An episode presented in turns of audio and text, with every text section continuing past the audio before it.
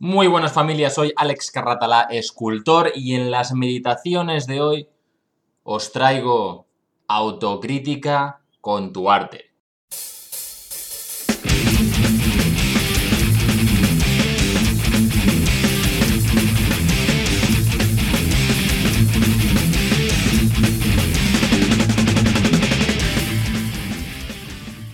Bueno, la verdad es que tu arte no ha podido venir, así que voy a grabar solo el podcast. Es, broma, perdonad, lo siento. Crítica con tu arte, con tu arte, ¿vale? Es que ahora ya no puedo decirlo normal. En fin, eh, es un tema que, me había sugerido un seguidor, Gutenberg, y no sabía exactamente cómo resumir el, el capítulo he pensado que este título era lo más...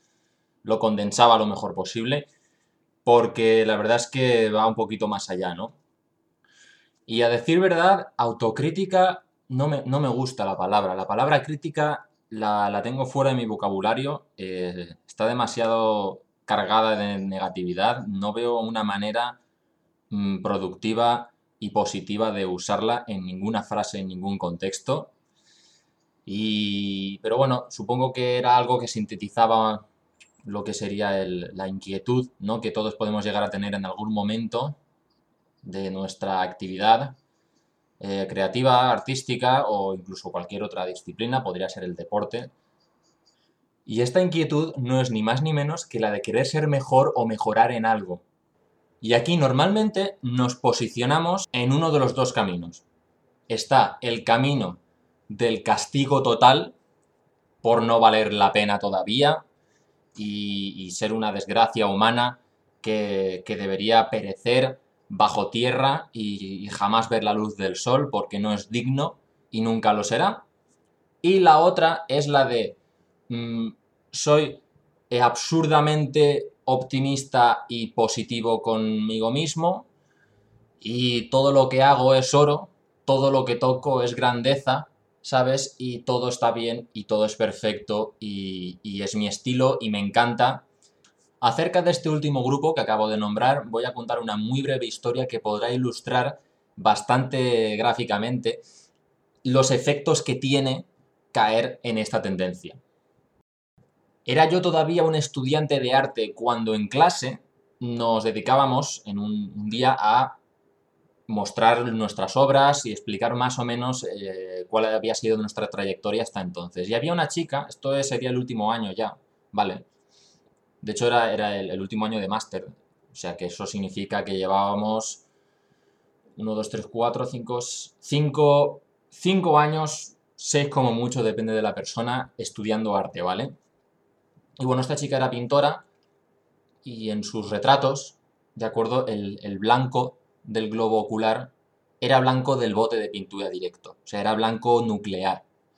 Esto no me quiero extender, pero esto es un, esto es criminal. En pintura es un error garrafal. Los que seáis pintores estaréis ahora mismo arrancándoos la camiseta del dolor que, estáis sintiendo al, al, escuchar esto. O sea, el blanco era blanco nuclear del bote en los ojos. O sea, a tomar por culo la escala de tonal y los valores. Pero bueno. Ostras, yo ahí, a mí, yo lo sentí en el corazón también, pese a ser escultor, pues yo he pintado y tampoco... Un día enseñaré las pinturas en, mi Instagram. Pero, ostras, a mí me tocó al corazón aquello y dije, no esto no puede quedar así.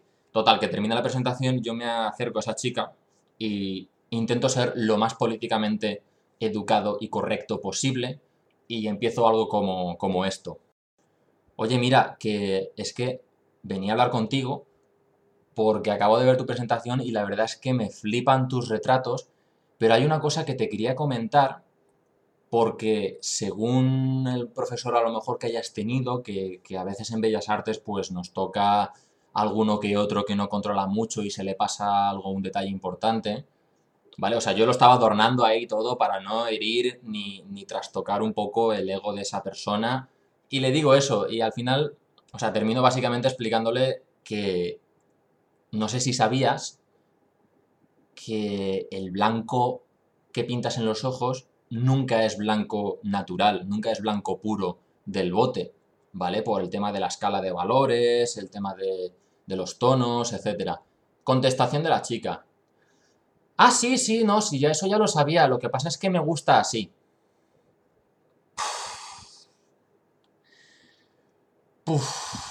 madre mía, es que lo estoy contando ahora y, y me, sea, me tiembla el cuerpo. Te lo digo en serio. Me tiembla el cuerpo. No, sé dónde meterme. Una respuesta alternativa a este tipo de situación suele ser, no, es mi estilo. Es que este es mi estilo artístico. Es, o sea, tu estilo artístico es hacerlo mal de cojones, hija de puta, ¿sabes? O sea, eh, ¿qué me estás diciendo es tu estilo esto? Por favor. ¿no? Sería como, sería como ir a un, a un médico, ¿no? Y decirle, oiga, doctor, pero póngase los guantes para operar. No, no, es que este es mi estilo de operación. O sea, buenas infecciones. ¿Qué pasa, chicos? Joder, lo que hay que oír por ahí.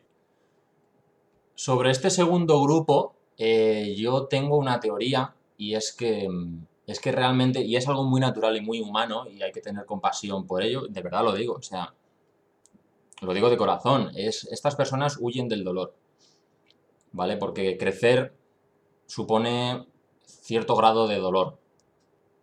Entonces parece que, generan una, realidad propia, eh, se han, subconscientemente desarrollan una perspectiva y una capacidad de, verse a sí mismos como, como alguien que, que, está bien así, ¿vale? Y que no necesita ningún tipo de mejora, porque eso supondría dolor. Entonces es cuando se desarrollan, se desarrollan narrativas basadas en a mí me gusta así, no, es que sí, conozco la técnica, sé lo que quieres decir, pero yo es que le he dado una vuelta de tuerca más y, y, estoy un poco rompiendo los viejos esquemas para desarrollar como mi propio estilo.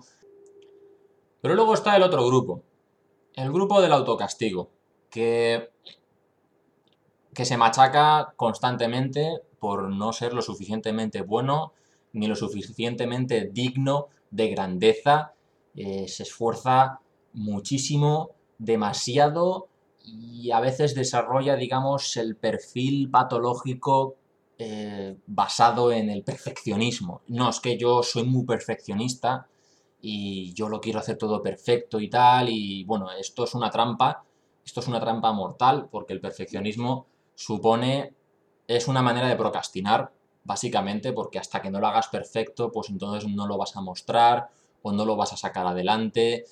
Y, o, tardas demasiado porque le das 30 vueltas al mismo dibujo, eres incapaz de reconocer y aceptar, y esta es la palabra clave que vamos a desarrollar después, y aceptar que no das más de sí en un determinado momento y tienes que dejar la creación o la obra, tienes que parar, y además, como estás tan obsesionado en hacerlo bien y en hacerlo perfecto, es, te, provocas una especie de visión de túnel en la cual solo te concentras en hacerlo súper bien al extremo y empiezas a hacer detalles y pierdes la perspectiva de lo que realmente estás haciendo bien y mal y empiezas en modo frenesí, en modo berserke y al final te, te sale peor de lo que tu intención era, lo cual repite el ciclo, ves que te ha salido una, basura, entonces te vuelves a castigar y vuelves a empezar y vuelves con la visión de túnel y es un círculo muy vicioso que, que te hace peor. Porque no eres capaz de aceptar que en estos momentos no, no das para más y nace o te surge una especie de prisa y ansiedad por cumplir con no se sabe qué fecha o con no se sabe qué pronóstico y es un poquito, es un poquito tóxico. Por no hablar, digamos, de, de, la charla interior, de la charla propia contigo mismo que tienes cuando caes en el grupo del autocastigo, que inevitablemente te, te va a llevar a ser peor artista, porque si día tras día, hora tras hora, escultura tras escultura, dibujo tras dibujo, tu narrativa es, joder, no soy bueno o me cuesta mucho, no valgo para esto, tengo que ser mejor, estás subcomunicando a tu cerebro que no eres mejor, que no vales, que no tira esto para, para adelante, e inevitablemente te vas a dirigir hacia ello. Es lo que se llama una profecía autocumplida. Esos derrotismos de estar en mitad de un trabajo y decir, esto es una mierda, esto no vale para nada, eso va añadiendo ladrillito a ladrillito una identidad y un constructo de, esto es una mierda y no vale para nada y eso es lo que termina siendo, una mierda que no vale para nada. Pero es algo que solo te provocas tú. Entonces, Alex, ¿qué es lo que hacemos? ¿Qué solución nos das? ¿Cómo debemos afrontar nuestros intentos de mejorar como artistas sin caer en la zona de confort y tampoco en el autoataque ni en el juicio extremo? Pues bien, anotaos esta frase. ¿Ya tenéis papel y boli? ¿Estáis listos? Vale, anotad. Soy suficiente, pero puedo ser mejor. Uy, pero entonces, ¿cómo puedo yo realmente mejorar y, progresar y seguir hacia adelante, pero al mismo tiempo aceptándome en el nivel en el que estoy y, y, aceptando las capacidades que tengo ahora mismo. Pues efectivamente así, aceptando las capacidades y el nivel que tienes ahora mismo, pero sabiendo y siendo consciente que puedes mejorar y ser mejor. Esto para mí se llama humildad, aceptación y ambición. Todo junto, pero sobre todo humildad. Humildad es una palabra que también se ha violado un poquito, ¿vale? Humildad no es hacerse el bueno. Humildad significa aceptar tus limitaciones y trabajar sobre ellas. Ser suficiente, pero saber que puedes ser mejor, significa reconocer, admitir que estás en un determinado nivel de tu carrera creativa o artística, pero todavía te queda más trabajo para seguir avanzando. Debemos adoptar una mentalidad de mejora constante, en la que cada día mejoramos un poco y somos un poquito mejores que ayer, pero no mejores que otro, mejores que nosotros mismos. Una manera sana de llevar esta mentalidad de, crecimiento y de mejora personal o artística, que al final está todo conectado, se basa en creer en nuestro potencial, nuestro potencial futuro, no nuestro actual potencial. No soy todo lo que quisiera ser, no he alcanzado todo el nivel que me gustaría alcanzar, todavía Todavía no he llegado ahí. Ahora estoy en cierto nivel y mi misión es cada día, con constancia y con paciencia, romper esas microbarreras que me, me van a llegar al siguiente micronivel y con progreso y con trabajo poco a poco me voy a poder permitir alcanzar ese potencial al que yo aspiro. Pero es que esto, con el tiempo os daréis cuenta de que es una espiral que nunca termina y, nunca vais a llegar a ese punto de ya he llegado, ya puedo parar, ya, me, ya he conseguido todo lo que quiero, ya me puedo relajar. No, porque realmente descubriréis que no hay límite. No hay límite para seguir creciendo y seguir avanzando. Así que, en ese sentido, supongo que esa es la, la, suerte, ¿no? O la, o la ventaja de todo este proceso, que no hay un tope que alcanzar y solo existe la mejora constante y es casi infinita. Debemos exigir un, cierto estándar para cumplir nuestros objetivos. Eso está clarísimo, pero hay que, tiene que ser una exigencia compasiva, una exigencia comprensiva de, una persona que, necesita más tiempo, que, que tiene que pasar por una serie de procesos y una serie de pasos para mejorar.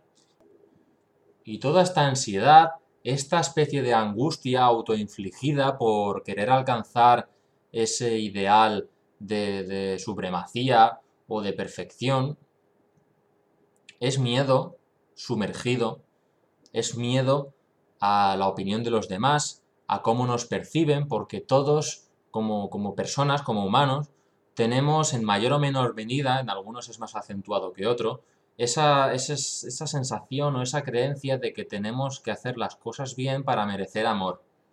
Y como pensamos eso y tenemos mucha prisa realmente en hacerlo bien y hacerlo perfecto y ser los putos amos, es cuando empieza esa ansiedad, porque estamos poniéndole una misión y unos objetivos a la mente que es incapaz de cumplir. Tú a la mente le estás diciendo, mente, nuestra misión es ser unos artistas ultra profesionales y tenemos que hacerlo todo lo mejor posible y al máximo posible. Tenemos que ser perfectos. Quiero ser como esta persona que admiro y como este artista que admiro que lleva 20 o 15 años más que yo haciendo esto y quiero hacerlo como él ya, ahora, porque soy un impaciente y porque me provoca mucha ansiedad y mucho dolor tener que pasar por ese proceso lento de aprendizaje y me cuesta mucho aceptar eh, mis errores y ver la humildad y ver con humildad todas las fallas que tengo. Así que mente, más te vale hacerlo ya perfecto a la primera. ¿Cómo, cómo veis el plan? Yo no sé vosotros, pero le veo lagunas. Y cuando esas lagunas aparecen es cuando, de nuevo, aparece ese discurso atacante. Mente, joder, te había dicho que teníamos que hacer esto perfecto. ¿Por qué no lo haces perfecto? Es que no vales para nada.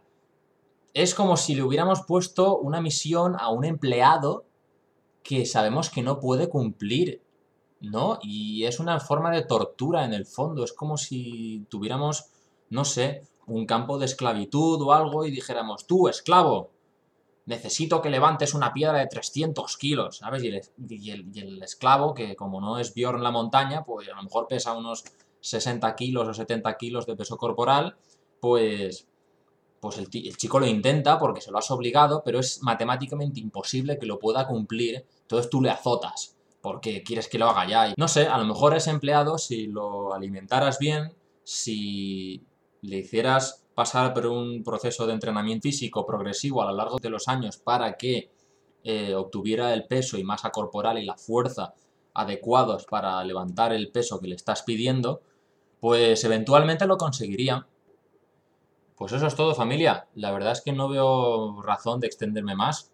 Creo que ya hemos puesto bastantes ejemplos y hemos desgranado un poco esas dos vertientes que no nos benefician en el crecimiento y el progreso y he sintetizado lo mejor posible cuál sería la mentalidad y el mindset a, tener en cuenta para avanzar de una manera sana.